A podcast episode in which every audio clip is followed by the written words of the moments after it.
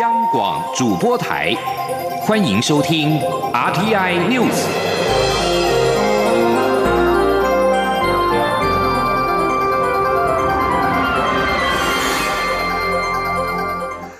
各位好，欢迎收听这节央广主播台提供给您的 RTI News，我是陈子华。香港反送中运动以来，已经拘捕了大约九百人。较知名的反对运动参与者黄之锋以及周庭等人也分别被逮捕。而黄之锋跟周庭在下午在东区裁判法院出庭，案件押后到十一月八号审讯。而裁判官同意两人各以港币一万元现金交保外出，但是要遵守宵禁令等。而同案也牵涉到香港众志主席林郎燕，不过林郎燕并没有出席。检方指李良燕在前日经香港机场离港，未知他何时会回港。另外，泛民主派团体民间人权阵线原先申请在三十一号举办游行，目的地是北京中央驻港联络办公室，已对八三一决议表达不满，但是申请遭到了警方的否决。香港泛民主派团体民间人权阵线召集人陈子杰对此表示，原定在明天的八三一游行集会遭到警方反对之后，上诉又被驳回，因此只有取消。但是未来必定会以相同的主题继续申请。陈子杰并且表示，由于无法保证参与人士的安全，就取消游行集会。但是未来必定会以同样主题，也就是取消人大八三一决定，争取真双普选，继续申请游行集会。而至于在三十一号是否仍会有市民上街，陈子杰只表示祝愿好人一生平安。而对香港知名社会运动参与者遭到逮捕，蔡英文总统受访的时候也提醒香港政府，逮捕或者是镇压不是解决问题的办法，而是应该跟人民对话，回应人民的期待。另外，屏东县芳寮乡乡镇顾问李梦居赴港之后失联，总统表示已经请陆委会以及海基会持续的追踪处理，并且提醒国人旅行的时候要格外小心。记者欧阳梦平的报道。针对香港众志秘书长黄之锋、成员周庭及香港民族党前召集人陈浩天等人陆续遭香港警方逮捕，蔡英文总统三十号到台中逢甲大学参访后受访时表示，台湾很关切这件事情的发展，他要提醒香港政府，逮捕或镇压不是解决问题的办法。总统说：“我们要呃再一次的呼吁哦，希望这个。”呃，香港的呃人民对自由民主的诉求的相关的活动哦，那呃都能够和平理性，但是我们要提醒啊，香港政府哦，这种用呃逮捕或者是呃镇压的方式哦，都不是解决问题的办法。蔡总统重申，港府真正要做的是与人民好好对话，并体现过去对于港人追求自由民主的承诺，回应人民的期待。另外，针对屏东县访寮乡乡镇顾问李梦居赴港后失联，蔡总统表示，已经请陆委会及海基会持续追踪此事，进行后续必要的处理。他也提醒国人在此时旅行要格外小心。中央广播电台记者欧阳梦平采访报道。而对于香港知名社会运动参与者遭到逮捕，行政院长苏贞昌也在脸书表示，香港已经成为了公民人身自由可随时被任意剥夺的地方，这种情况不可能在台湾发生，台湾人也绝对无法接受在这样的政权统治下生活。苏贞昌表示，台湾价值就是捍卫自由跟人权，除了继续守护台湾，政府也会继续为这个价值而努力。另外，由交通部长林佳龙捐助成立的光和基金会，原定在几月初邀请黄之锋来台演说，也因此被迫取消。对此，林佳龙在今天受访的时候表示震惊跟遗憾，也呼吁香港当局尊重法治跟人权。另外，根据路透社在今天公布的独家报道指出，香港反送中运动如火如荼的持续之际，香港特区行政首长林郑月娥曾经向北京当局提交了一份报告，内容有关评估反送中抗议民众提出的五大诉求，并且指若是撤回修订逃犯条例的话，有助于化解香港高涨的民怨。路透社报道指出，北京当局告诉林郑月娥，不能够撤回修订逃犯条例，或者是成立独立调查委员会来调查警方是否过度使用武力。而至于路透社以传真询问中国国务院港澳事务办公室，并没有获得回应。不过，路透社表示，并没有看过港府的这份报告，也无法确切知道北京当局是在何时拒绝港府的建议。而对此，中国外交部发言人耿爽也在今天重申，尊重港府暂缓修订逃犯条例，没有多做回应。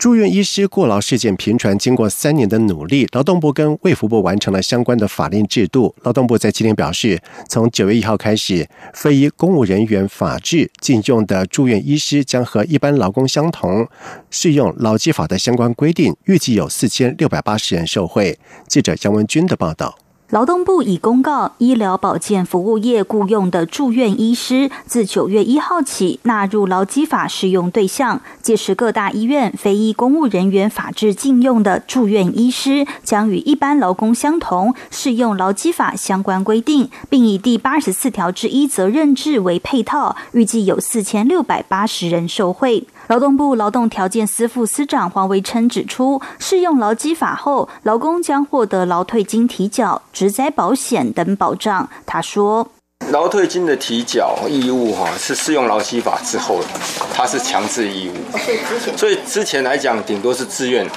如果医院愿意帮他提，哦，那 OK。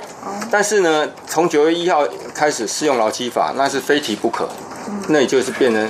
雇主的法定义务了。黄维琛也指出，尽管住院医师是用责任制，但有四周总工时上限共三百二十小时，可能还是有人觉得很高。但其实这些时间是包含学习时间、跟医师一同巡房、待命时间、晚上值班等，工作密度跟白天不太一样。至于加班工时计算方式，以轮班制来看，每天正常工时为十三小时，若因病人需要，得延长至十六小时，延长的部分就算加班工时。非轮班制的话，每次正常工时为二十五小时，最多延长三小时。若超时，一样要依劳基法加班工时来计算。黄维琛认为，这样的工时应该不会发生主治医师还在开刀，住院医师因工时到了就先下班的情况，应该都可以先安排好。劳动部指出，卫福部已经公告修正住院医师劳动权益保障及工作时间指引，以及发布住院医师适用劳基法第八十四条之一的约定书范本。业者需要与个别劳工约定后，并报到各地方劳工行政主管机关核备，才能施行。劳工若换医院，就要重新签约。此外，主治医师是否会在下一波纳入劳基法？黄维琛指出，由于主治医师专业性更高。又是独立性作业，用劳基法规范不见得是最好的方式。目前卫福部预计规划在医疗法中，让主治医师也获得退休金、职灾甚至医疗纠纷等保障。中央广播电台记者杨文君台北采访报道。国立历史博物馆目前正在进行闭馆整修当中，馆内人员在进行文物整理的时候，是意外发现了四件过去被归类为版画复制品的毕卡索的版画。在咨询过国内版画专家之后，确认四件的作品应该是毕卡索版画原作。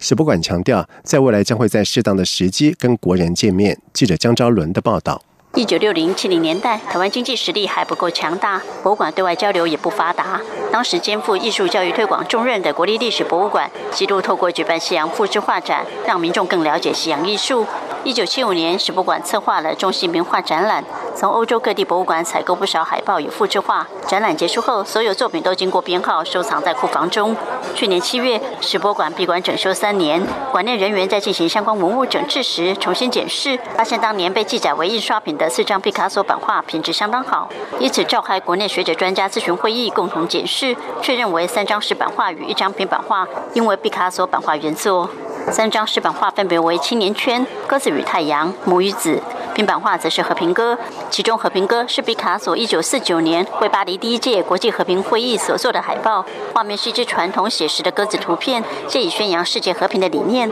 从此之后，鸽子也成为举世闻名的和平象征。专家咨询会议成员、这名版画家钟永辉表示，版画是一九六三年之后，国际艺术界才要求有版画记录的制度。史博馆收藏的这四张版画制作于一九六零年到一九六三年之间，虽然没有版数记录，但原版上有贝卡索的签名，仍可视为原作。可认定是从原始刻板印制而成的作品。钟友辉说：“哎，我刚刚讲不是说要签号数，这边要签签名，对不对？可是这几张都没有啊。哦，为什么？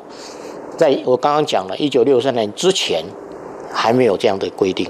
哦，那他是怎么样呢？你们可以看到这个地方，他就有签皮卡索，那边有签字，那边也有签字，对不对？那叫板上签。”在板上面签的，他就在做的时候，他就直接在上面签，签了又一起把它印出来，哦，通常都是单色的多。钟永辉表示，国内版画技术已经相当发达，对毕卡索四张版画原作的认定，他们非常有把握，因为认定困难度并不高，纯粹只是因为过去版画与现代版画观念不同，导致作品归类的差异，不需要特别找国外专家再确认。世博馆馆长廖新田表示，能够重新发现馆藏有毕卡索版画原作，很兴奋。这些作品在过去四十五年期间从未再展出过。若民众非常感兴趣，史博馆会先透过线上展览让民众先睹为快。目前也正在与其他适当的博物馆接洽，让四件毕卡索版画原作能够重新与国人见面。中国电台记者张超伦台北采访报道。中国紫光集团积极投入记忆体领域，旗下的武汉新星宣布聘请前联电董事长、紫光全球执行副总裁孙世伟接任总经理兼首席执行官。而台积院在今天表示，短期来说，台湾记忆体产业面临中方的挖角人才流失威胁，而一旦中方掌握关键要素，大量扩产就可能会侵蚀到台厂在全球的市占率。记者谢佳欣的报道。因应美中贸易战威胁，中国积极发展国产率几乎等于零的记忆体产业。中国紫光集团近期动作频频，将在重庆投资低润厂，预计二零二一年投产。另一方面，也积极挖角台湾人才，包括聘请前华亚科董事长高启全担任紫光低润事业群执行长。这几天又宣布聘请前联电董事长、紫光全球执行副总裁孙世伟出任旗下的武汉新。新总经理兼首席执行官 CEO。对此，台经院表示，短期内中方因无法直接收购海外记忆体厂，将面临专利人才困境。即便量产，也容易踩到国际大厂所布下的绵密专利网，是一大挑战。同时，中方持续挖角我方优秀人才，成为台湾记忆体产业的发展风险。台经院产业顾问暨研究员刘佩珍说：“那毕竟因为对岸在记忆体相关的人才缺口还是比较大的，而且台湾其实在记忆体的市占率那么是比较不高。那么，所以反观呃未来中国其他的一个发展舞台跟愿景，那是相对比较吸引呃台湾的目前的一个从业人员。至于两岸技术合作，台经院评估短期内可能性不大，因为先前已有福建晋华与台湾联电试图技术合作，反遭美系大厂美光控告侵权的例子。台湾业者为控管营运风险，应暂时不会与对岸技术合作。中长期而言，台经院认为，一旦中国掌握记忆体专利、人才等关键要素后，就会大量扩产，届时恐将威胁台湾低润在全球的市占率，进而挑战美系厂商，甚至还可能影响到低润产业龙头南韩的市占率。中央广播电台记者谢嘉欣采访报道。在外电消息方面，哥伦比亚和平协议不到三年就濒临了破局。左派共产党游击组织哥伦比亚革命军前指挥官马奎兹在二十九号宣布，将和其他的游击队重新武装对抗政府，而这个南美洲大国恐怕将再度的陷入内战。对于哥伦比亚革命军重新武装，哥伦比亚保守派总统杜克回应表示，他将派遣特种部队搜索马奎兹跟其他的叛军。杜克并且指出，这些人都是受到了委内瑞拉总统马杜罗的支持。而哥伦比亚和平特别裁判团也宣布，因和平进程而一度宣告停止的对马奎兹和他的党羽的追捕行动将会立即的恢复。而和平特别裁判团是为和平协议而成立的法庭，主要的目的是裁定在长达半世纪的内战当中，游击队成员所犯下的罪行。而哥伦比亚革命军是左派反政府。组织和各国政府对抗近半世纪，曾经被美国跟欧盟列为恐怖组织。而在国际的斡旋之下，哥伦比亚革命军跟哥伦比亚政府在二零一六年六月签署了停火协议，在同年十一月再签署最终的和平协议。当时的各国总统桑托斯还因此获得了诺贝尔和平奖，但是继任的杜克总统拒绝全部履行协议，要求重新谈判。以上新闻由陈子华编辑播报，这里是中央广播电台台湾之音。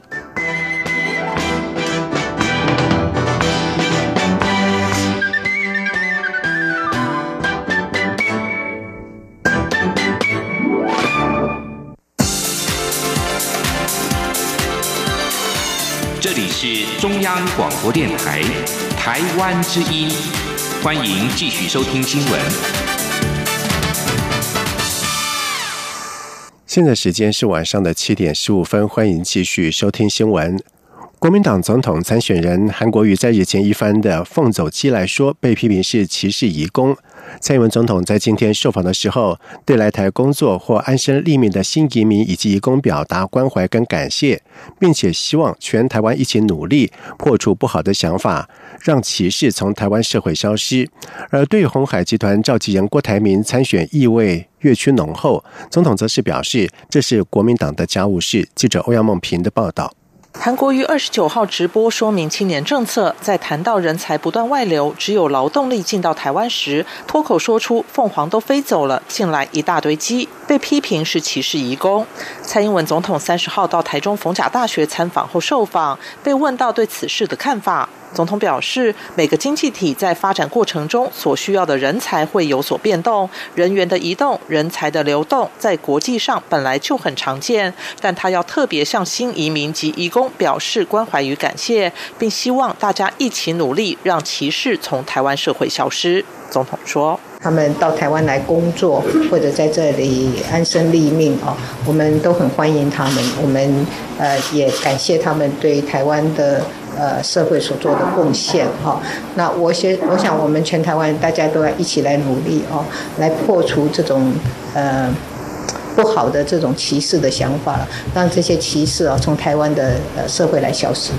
对于有人质疑中央在新建爱情摩天轮仪式上卡韩，韩国瑜也喊话中央，希望中央及高雄市全力配合，不要再卡来卡去。蔡总统说，中央的态度其实都很一致，只要是对地方好的事情、有好的计划，都会支持。只是目前连行政院都还没有看过或没有机会了解关于爱情摩天轮的具体规划，所以在这个阶段也没有所谓卡或不卡的问题。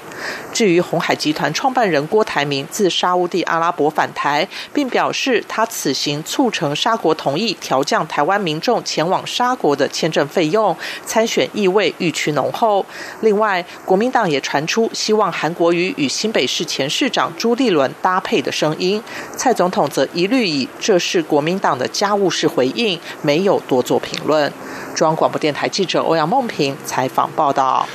另外，国民党立委江启臣抛出了韩朱佩，希望国民党前主席朱立伦能够担任副手，拉台国民党总统参选韩国瑜的选情，引起了党内的回响。对此，朱立伦在今天表示，希望大家莫忘初衷，团结胜利，不求任何的位置，以大局为重。他并且强调，自己会是很好的助选员，一定会在这场大选当中全力的辅选。记者刘品希的报道。二零二零总统大选，国民党整合不利，国民党总统参选人韩国瑜选情不振，支持度下滑。国民党立委江启臣日前在脸书发文表示，韩朱配具有极高的互补性，更能使得基层振奋，认为可以正式进入备战状态，是展现团结最好的象征，也是最好的选项。发文获得党籍先是首长与立委们热烈回应。朱立伦三十号一早在脸书发文表示，民进党在初选结束后，可以像三秒交一般立即团结整队，巩固选战布局。但国民党直到现在还在谈整合。昨天农历七月结束，鬼门已关，希望一切也能回归正常，大家都能以大局为重。他并重申，成功不必在我，但成功一定有我。大家莫忘初衷，团结才能胜利。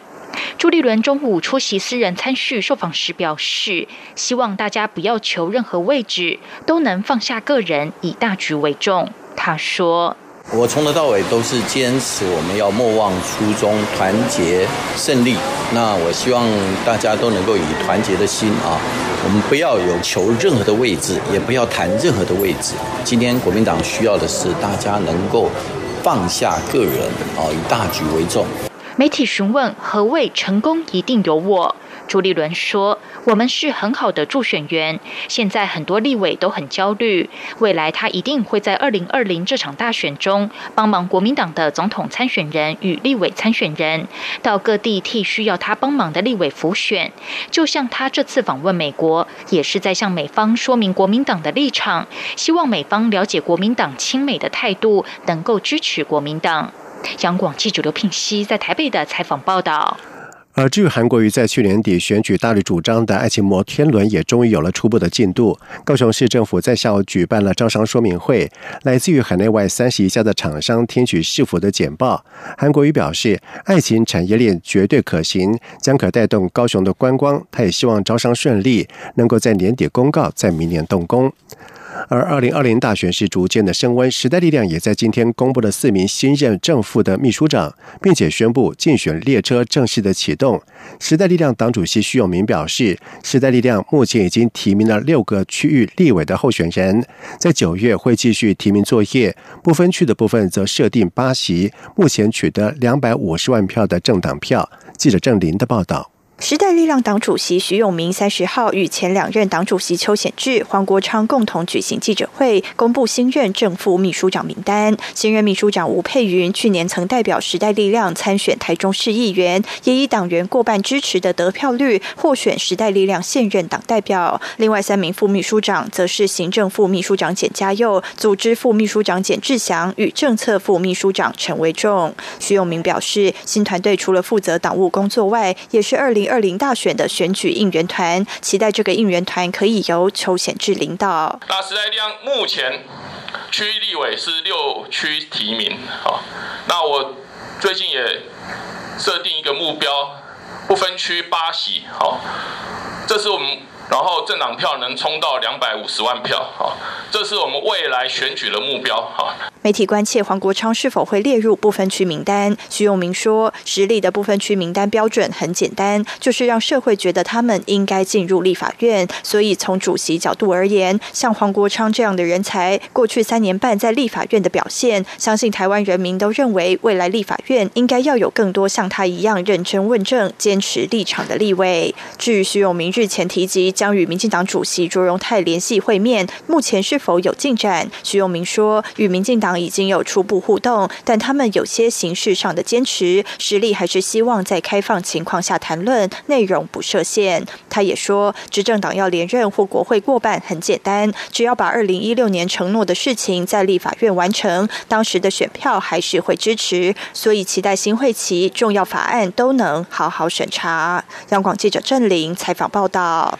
在外电消息方面，印度因为废除了克什米尔特殊地位，造成了和巴基斯坦关系的紧张。巴基斯坦在二十九号试射了一枚最大射程两百九十公里、拥有携带核子弹头能力的弹道飞弹，并且威胁要对印度关闭领空。而这种飞弹可以携带常规弹头，也可以携带核弹头，最大射程达到两百九十公里。外界认为，由于印度国防部长辛赫在日前公开表示，印度承诺不先使用核武的。政策取决于未来具体的情况。外界认为这项言论是对巴基斯坦发出核武的威胁，而巴基斯坦军方则以试射具备核武能力的哈斯纳维飞弹作为回应。而对于巴基斯坦发射具备核武能力的飞弹，印度外交部发言人库马表示，印度注意到巴基斯坦试射飞弹，印度强烈谴责巴基斯坦领袖做出极不负责任的行为。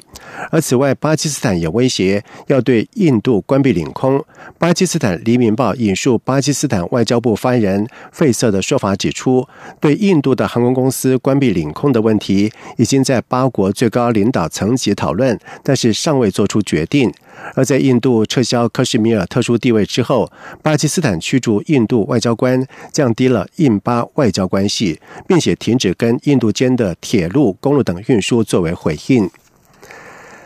在全国高度关注亚马逊雨林大火之际，巴西政府颁布了全国各地禁止燃烧两个月的命令，在二十九号的正式生效。而数据显示，亚马逊雨林又新增了一千多起的火灾。在国际社会日益升高的压力之下，巴西极右派总统。比索纳诺在二十八号颁布了禁令，在全国各地禁止焚烧两个月。亚马逊雨林大火已经引发了巴西跟欧洲之间的外交争议。而不过，对于这项禁令，环保人士是立即泼冷水，认为效果并不大。从上个周末开始，巴西。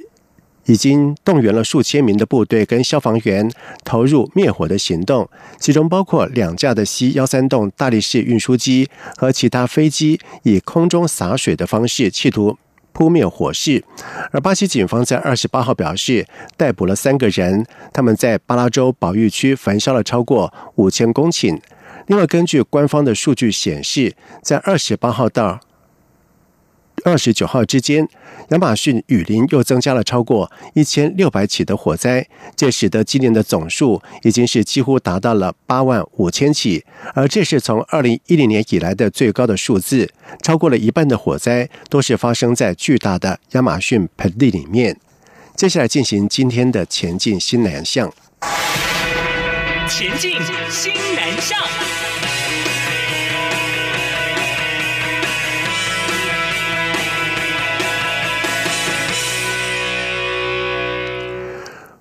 环保署的新南向工作，除了和官方单位分享环保的经验之外，现在也透过了环境教育的课程，来带着青年和新南向的青年互动。环保署在日前就组青年团前往越南河内，和当地的大学生针对环境教育的议题交流想法。除了拓展青年国际观，也为下一代的台越合作奠定了基础。记者肖兆平的报道。屏东科技大学生物资源研究所学生张轩伦在台湾经过遴选后，在行政院环境保护署组团带队下，于十八号到二十三号前往越南河内，与三所大学进行环境教育交流。虽然只有短短一周，但课程内容让张轩伦直说还没全部消化完毕。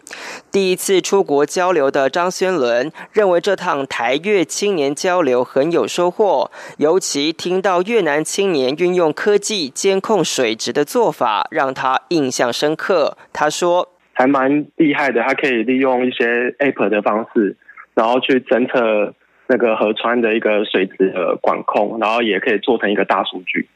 就跟我们台湾现行的环保署在做的情况也很类似。张轩伦认为，此行不仅厚植他的国际观，也学到很多本科以外的知识。希望未来能再有类似的交流机会。而环保署综合计划处副处长吴佩瑜直说，拓展台湾青年国际观，更可以了解台湾环保工作其实做的并不差。他表示，这是环保署第一次启动海外环境教育课程，第。一个新南向国家就与越南合作，希望透过青年呈现的环境议题报告，了解双方国家当前的环保问题，进一步激发下一代的合作契机。他说：“那越南他们其实目前他们做的很多都还是比较停留在环境议问题的调查，他们其实对他们环境污染的问题的掌握没有我们这么好。那其实。”这样带这些同学出去，也可以让他们了解到，我们自己国家环境保护做的其实不差。那自己国家已经进步到什么程度？我们可以有哪些优势，是他们以后可以去发展的？环保署表示，台越青年从环境教育的交流中，不仅了解双边环保成果，也厚植了国际观，是项很有收获的计划。未来不排除再与其他国家合作，深化环境教育。中央广播电台记者肖兆平采访报道。新加坡首届的亚洲茶品咖啡烘焙暨设备展，高海拔的阿里山茶叶以及咖啡代表了台湾参展，而其中由纯金箔调和而成的鎏金乌龙，不仅是出世提升，甘醇馥郁的口感更是令人惊艳。二零一九亚洲茶品、咖啡、烘焙暨设备展在二十八号到今天在滨海湾的金沙会展中心举行三天展览，而这项两年一度展览是深受东南亚国家的重视。台湾则是由嘉义县长翁章良领军跨海参展。